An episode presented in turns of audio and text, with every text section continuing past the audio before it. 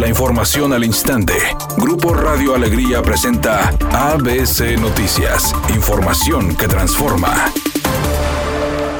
La diputada Brenda Sánchez presentó una iniciativa referente al ruido, considerando un tema ambiental y conocido en México como uno de los mayores conflictos sociales, indicando que al no tener una solución concreta para las y los vecinos ruidosos, se presentó a la oficialía de partes ese documento con el objetivo de que sea apoyado por los demás partidos. Que debe de transitar ya un tema de salud pública y un tema de seguridad. Por eso la importancia de esta iniciativa, que estoy segura que encontraremos el respaldo de las demás bancadas, porque este es un problema que aqueja a todos deja de ser un tema ambiental para ser un tema de seguridad y así lo tenemos que tratar. Por eso creemos que esta iniciativa puede ayudar a los gobiernos locales al momento de reformar la ley del gobierno municipal para darle facultades a las instancias de seguridad para trabajar este tema. En el 2021, el mayor índice de conflictos fue el ruido. Finalmente expuso que las áreas de seguridad del Estado y municipales se les confiera la responsabilidad total hasta de sancionar a los vecinos ruidosos. El detalle es que los inspectores no están los fines de semana. El detalle es que también las administraciones públicas están saturadas de trabajo administrativo, por lo que es importante conferirle de una vez por todas a las áreas de seguridad la responsabilidad de la vigilancia, la sanción, la inspección, las llamadas atención, ¿verdad? Al ciudadano ruidoso. Entonces, este es un llamado también para que los ciudadanos transitemos ese pensamiento de que no afectamos a las personas. Los vecinos ruidosos afectan a las personas, no dejan dormir y además representan un problema ya incluso de salud pública y de seguridad.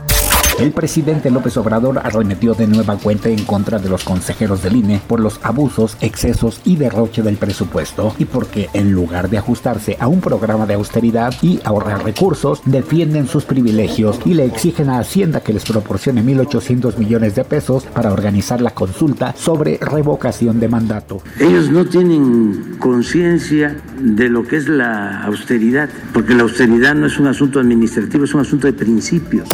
Editorial ABC con Eduardo Garza. La crisis del agua ya está en puerta. La presa La Boca solo tiene el 30% de su capacidad y Agua y Drenaje de Monterrey no ha emprendido ninguna campaña de cultura del agua, de cuidado del vital líquido. Es más, ni siquiera están advirtiendo del problema. Les falta comunicar más a los de Agua y Drenaje de Monterrey, ¿a poco no? Al menos esa es mi opinión y nada más. ABC Deportes informa, el equipo de Tigres se enfrenta a Pumas domingo 12 del mediodía y podría tener algunos jugadores de vuelta, como es el caso, por ejemplo, de Diego Reyes, que podría ser contemplado de inicio por Miguel Herrera. El que va a tener continuidad siendo titular seguramente es Florian. Quieren elevarle su nivel a base de ponerlo en el terreno de juego siendo titular.